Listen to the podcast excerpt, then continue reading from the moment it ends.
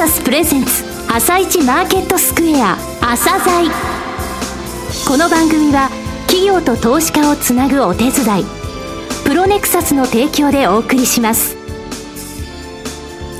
皆さんおはようございます。アシスタントの長野静香です。それでは早速 MCP 投資顧問ファンドマネージャーの井上哲夫さんと番組を進めてまいります。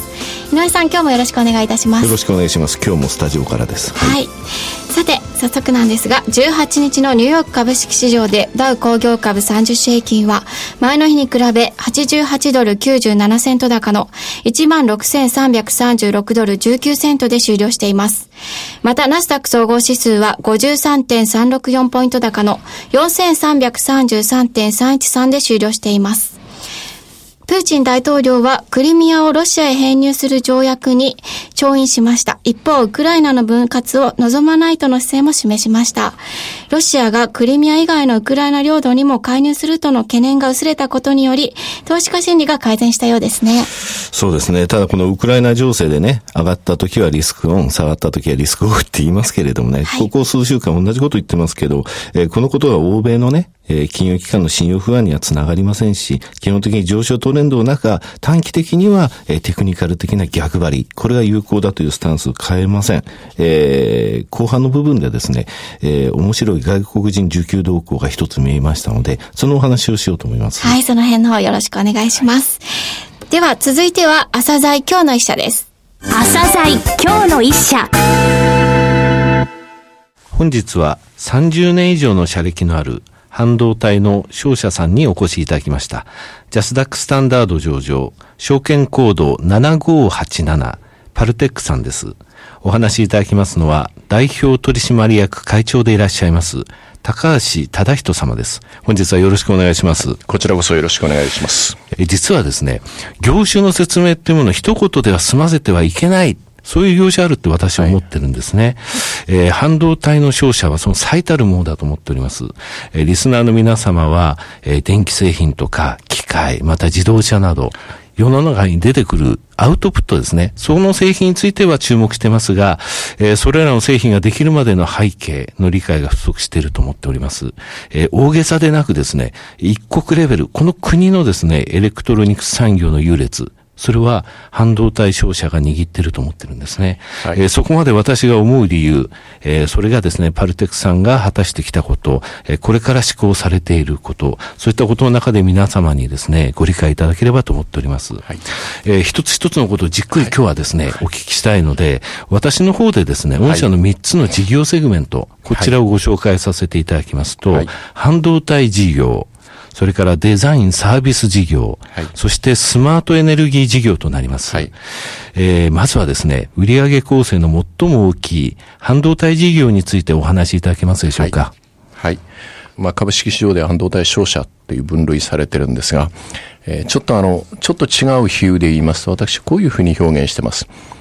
私もあの、レストランのシェフ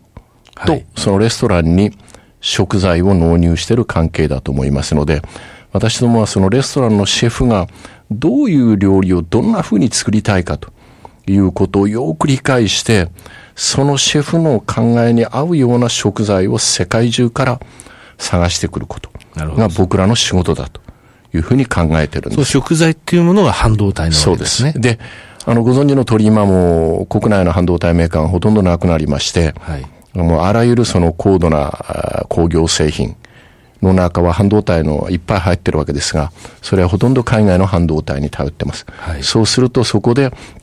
その日本のお客様が勝てるような半導体をシリコンバレーであったり、イスラエルであったり、海外のとこから、で、長期的にウォッチして、そのしっかりとした技術的なロードマップも見ながら、で、お客さんの将来の商品展開の方向も見ながら、紹介してきて技術的に案内するっていうことをえー、数年がかりでやるような作業。をしております。なるほど。えー、この半導体事業なんですが、はい、えー、これから注目しているですね、成長分野としましてはどういう分野でしょうか、はい、えー、私はこういうふうに考えてまして、あの、まあ、戦後日本がその民生危機で世界の市場を席巻したわけですが、そ、ねはい、それはまあ台湾、韓国、中国にその主導権は移りました。はい、で、ただありがたいことに日本には産業機器、幅広い産業機器分野があります。えー、具体的な中身で言うと医療機器であったり、計測機器であったり、はい、えー、ファクトリーオートメーション機器であったりと、そういうふうな付加価値のあるものを、より高価な付加価値のあるものを少量で多品種作る方々のお手伝いをする。その方々に本当に価値のあるものを僕らが世界中から技術的に見つけてきて、提案していくという作業が、あの、不可欠になったというふうに思ってます。なるほど。産業機器分野、医療分野という、名前が出ましたけれども、はい、通信分野もそれに入りますか、ね、はい、あの、通信のところもやってます。はい、えー、例えば、えー、まあ、スマホに代表されるようなのを、えー、基盤で支えている LTE の技術に関する、はい、えー、基地局であるとか、えー、検査装置のところの設計、開発、えー、半導体の提供をやってます。なるほど。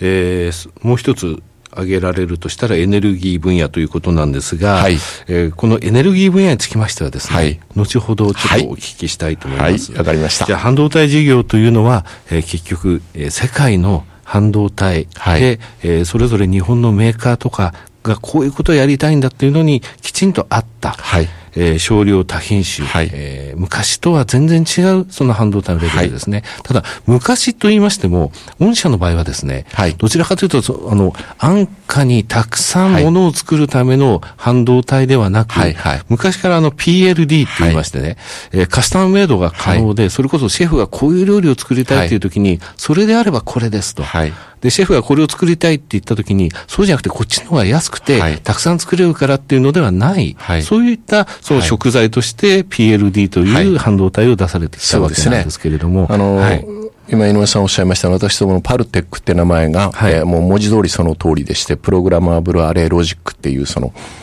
設計者の手元で付加価値がつけられるような、はい、えー、高度な半導体。あの、一品料理ができるような高度な半導体。そのもののテクノロジーを扱う会社として1982年に始めました。はい、それはあの私のこういう思いがありました。日本が戦後安くていいものを素晴らしい技術で作るということで行動成長してきたんですが、はい、多分いずれこのことはある、その岐路に来るっていうか、分かれ道に来るだろうと。その次の見えない需要に対して付加価値のあるものを作らなくちゃならないときに、そのための半導体、ハードウェアの備えが必要だろうと。で、そのものがこの PLD であろうというふうに考えまして、はい、えー、パルテックという会社を始めました。初め苦労されたんですよね。そうですね。あの、はい、当然ですが世の中は、えー、大量生産の時代ですから、はいえー、高い半導体を持っていって、妙なわけのわかんないことを言うやつだって言って、あの、なるほどね。そのご苦労の部分は、あの、ロングインタビューの方でですね、じっくりと、あの、会長の生い立ちから、あの、掘り下げてお聞きしようと思いますので、はい、はい、えー、続いてのセグメントになるんですが、デザインサービス事業。はい、えー、こちらのところをご説明いただけますでしょうか？はい、えー、これはこういう思いで、私どものその高度な半導体やってるもんですから、当然お客様の中に深く入って設計をすることは創業以来やってきました。はいえー、ところがあの、えー、民生機器の日本で競争力がなくなってきた。いろんな理由で、お客様が生産は海外にシフトする。なるほど。っていうことが一つ起こりました。はい、でも、国内では依然としてそのより付加価値のあるものの開発施策はタイムリーに絶えずやらなくちゃならないということ。はい、それから過去10年前後でお客様がいろんな理由でハードウェア、ソフトウェアの有能なエンジニアをかなり減らしちゃってます。なるほど。ですから短い時間でさあ立ち上げようって言っても今人的に不足してるんですね。なるほど。そこのお手伝いを事業として、えー、買って半導体の中の一部分としてやってたものを切り出して、えー、デザインサービス事業として、えー、やっております。ここの部分非常に意味がありますね。はい。あの、御社の資料で私も知ったんですが、経済産業省の数字で、えー、製造業、の開発部分っていうのは2000年の時に97.2%日本にいたと。で、これが2010年、10年後の数字で96.7%、まだ日本に残ってくれていたわけなんですね。はい、すねただ、リストラで、その、はい、えー、技術者っていうものが随分と減ってしまったと。はい、はい、御社は、あの、営業って言いますか、あの、従業員のうち3割が技術者なんですね。はい、あの、私ども、まあ、象徴的なのはですね、半導体商社って言われるジャンルにありながら、えー、現社長は完全なエンジニアが責任者です。で、従業員の3分の1強がエンジニアという。ですので、半導体を輸入して、はい、えー、そのメーカーさんのために合う形で、きちんと作ってきたと。そうですね。で、そこの部分が今回のデザインサービス事業。はい、今、そのメーカーがエンジニアが減ってる中でも、えー、御社がそこの部分で、えー、設計、はい、開発っていうものをしますと、はい、いうことなんですね。そうですね。はい。はい、えー、これ試作ボードとか量産ボードの設計サービスもやられているということですか、はい、あの、やってます。実際の医療機器の、えー、ものを完全な形にまでして、えー、お納めするということもやってます。レントゲンの検査装置等に。ね、はい。えー、三つ目のセグメントなんですが、スマートエネルギー事業。はい。はい。こちらについてご説明いただけます。か、はい、ここはですね、私どもあの、病院とかクリニックの、えー、非常時、まあ、311以降、あの、病院とかクリニックが非常に電源が止まって、例えば人工呼吸器が動かない、はい、子供の新生児室が困ったというふうなものを助けるために、えー、病院用の非常用の電源関係を手掛けて、はいそうですね。はい。これ何時間対応えー、長いものですと72時間。72。はい。え会長のことを私はですね、実は預言者のように思ってるんですよ。あの、えー、PLD っていうものを、えー、日本で広めた。で、その時の、その、えー、考えられてた方向性、そのままになったわけですね。ですので、あの、最後にですね、リスナーに向けて一言いただきたいんですが、はい、会長はこれから、えー、どういうことが、あの、この国の半導体のキーワードになるかと、はい、そういった部分も含めてお話しいただけますでしょうか？はい、私、あの、今日本はものすごい素晴らしいチャンスに来たと思ってます。あの、自分の中で3つのキーワードを持ってます。あの、地球環境が悪化しました。そのことを改善は人類は取り組まなくちゃならない。はい、で、日本は公害問題で先行しましたので、そこに豊富な知見を持ってます。はい、それから2番目は少子高齢化。えー、しました。で、少子高齢化して医療のあり方を抜本から変えなくちゃならないところに来てる。はい、多分これは中国なんかがいずれぶつかる問題に先行してます。それからまあ、近い将来その可能性があると言われている南海トラフ島の大震災。が起こって、でも地球上のいろんなところであらゆる災害が起こってる。それに対応するようなことができるように、日本がたまたま課題先行で今困ってますけども、この課題先行に対してのエレクトロニクスのソリューションが考えられれば、それが日本にとって非常に有利な、将来にとっての非常に有利なことになると。ある意味非常にいい時代だと思ってます。はい環境、少子高齢化、そして有事への対応ということですね。はい、えー、少量多品種。で、はい、この国のエレクトロニクス産業をですね、はい、支えてきた御社です。えー、高橋会長どうもありがとうございました、こちらこそありがとうございました。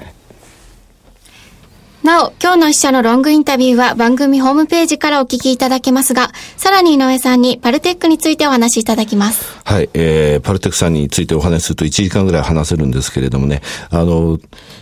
なんて言いますかね、半導体商社さんというのは卸売に入ります。はい、えー、ただし、卸売のセグメントにいるのはちょっと違うんじゃない、業種にいるのは違うんじゃないかというのがこの会社なんですね。えー、半導体商社さんというのは電気メーカー系が多いので、何々系、何々に強いとか、そういう一言で済まされているところはありますが、そうじゃなくて、中身をよく見なきゃいけない商社っていうのがある。それがこの会社なんですね。その見極め方とか見分け方って実はあるんですよ。どんな見分け方ですか？それは取材後期に今日書きますが、はい、今日の取材後期は非常に面白く、えー、したいというふうに思ってますので、えー、夕方ぐらいにはアップされますので、ぜひご覧ください。はい、ぜひ皆さんご覧ください。それでは一旦ここでお知らせです。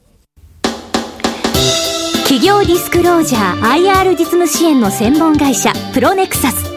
上場企業のおよそ6割2200社をクライアントに持つ。これはアジア証券印刷の時代から信頼と実績を積み重ねてきたからこそ。さらにプロネクサスが目指すのは企業と投資家をつなぎ日本の株式市場を活性化させることです。プロネクサス私たちは個人投資家の皆さんを応援します。井上哲夫今日のストラテジー。それでは井上さん、後半もよろしくお願いします。はい、えっ、ー、とですね、4月19日朝鮮セミナーがあるんですけれどもね、あの前回11月の朝鮮セミナーの際に、えー、私あの外国人同行のえー、につきまして、アメリカよりもヨーロッパなんですよと。ヨーロッパの動向を見ましょうというふうに言ったんですね。えー、それでですね、毎月20日に東証、えー、まあ、先週日本取引所グループさん来ていただきましたが、えー、こちらがですね、前月の地域別の投資家状況というのを開示してるんですよ。これで11月、12月っていうのは、えー、ヨーロッパ勢が、えー、1兆6000億、1兆4500億って買ったんですね。はい。えー、これが1月についてはですね、1兆1500億売り越したんですよ。で、この1月の売りなんですけれども、東証さんじゃなくて今度日銀の方なんですが、日銀がですね、1月から開示項目拡大したんですね。えー、国際収支統計で投資ファンド持ち分を開示して、どこの国が売ったかとか、どこの国が買ったって分かるようになったんですよ。これも画期的なことなんですけども。そうです。うん、ていうか、そういうことを喜んでるの、この、あの、受給マニアの私だけかもしれないんですけどもね、1月に8000億、先ほど1兆1500億って言いましたけども、欧州。そのうち8000億売り越した国があるんですよ。ヨーロッパの国、どこだと思います、はい、ブラジルとか言わないでね。えーと、ヨーロッパだと、フランスとかですかね。違いますか？当たっちゃったんですけど、あの、去年、フランス行ったからでしょ？はい。そうなんですよ。フランスってね、実はね、アメリカのね、10分の1ぐらいしか日本株持ってないんで、はい、そんなに暴れないイメージがあるんですよ。ええー、ただ、フランスって、えー、大手で言いますと、アムンディって会社ありますけど、日本にも投信会社があってね。で、ここはクレディアグリコールって昔言ったんですけれども、決してその暴れる系じゃない。で、あの、フランスで一番人気のある銀行って BNP パリバなんですよ。パリってついててね。はい、で、ここっていうのは、実は最低取引結構やるんですよ、日本株の。はい。となると、1月最低改ざんが減っていきましたと。そのうち8000億っていうのはひょっとしたら、えー、この最低の売りっていうのも含んでたんじゃないかなっていうことは、これでわかるわけですね。で、19の鬼って言われますが、19のところで必ず私が申し上げるのは主体別動向、特に外国人動向、それから最低取引の残高、そして個人の信用取引なんですが、この主体別動向における外国人の動向、それが国までわかるようになって、それがこの最低の残高と組み合わせてその連関が話せるようになったと。これ1月から、えー、日銀が国際収支統計を拡大してくれたからなんですね。えー、これからもフランスの動向、えー、これについての最低の残高をですね、追うとともに、えー、動きがあった時っていうのは、えー、こう必要な時は、えー、ご報告したいというふうに思いますね。はい、はい、お願いします。はい。まあ、ウクライナ情勢なんですけどね、今夜って言いますか、えー、FOMC、こっちの方がやっぱり注目されてますね。えー、フォワードガイダンス、えー、イエレンさんなんですけれども、どういうことを示すか。えー、インフレ率、それから失業率っていうものを、えー、今まで数字でね、きちんと、えー、これぐらいまでいったらっていうことがあったわけですが、えー、金融政策の方向性について、まあ、大きな変更はないと思います。利上げと金融緩和の縮小ってのは別物ですので、金融緩和縮小っていうのは量的なものでね、えー、利上げっていうのはその金利自体が変わっていくという話なんですね。で、この前の議長さんがバーナンキさん、その前グリーンスパンさん。で、両方ともね、やっぱり議長になった時って、マーケットの対話がうまくいかないっていうか、何を言ってもなんか叩かれるっていう時があったんですよ。はい。で、イエレンさん12月は良、えー、かったんですが、1月以降結構あの、えー、市場がですね、えー、大きく、えー、揺らぐことがありましたので、えー、なかなかその、えー、市場との対話の仕方っていうものが、えー、これからですね、えー、株式市場って結構、えー、揺らぐ、揺らがせる可能性があるので、まあ、ただ方向性としては、えー、変更はなしだと思っております。はい。イエレンさんの発言に注目ですね。はい、はい。井上さん今日もありがとうございました。した来週もまたよろしくお願いいたします。この後は東京市場の寄り付きです。朝鮮この番組は企業と投資家をつなぐお手伝いプロネクサスの提供でお送りしました。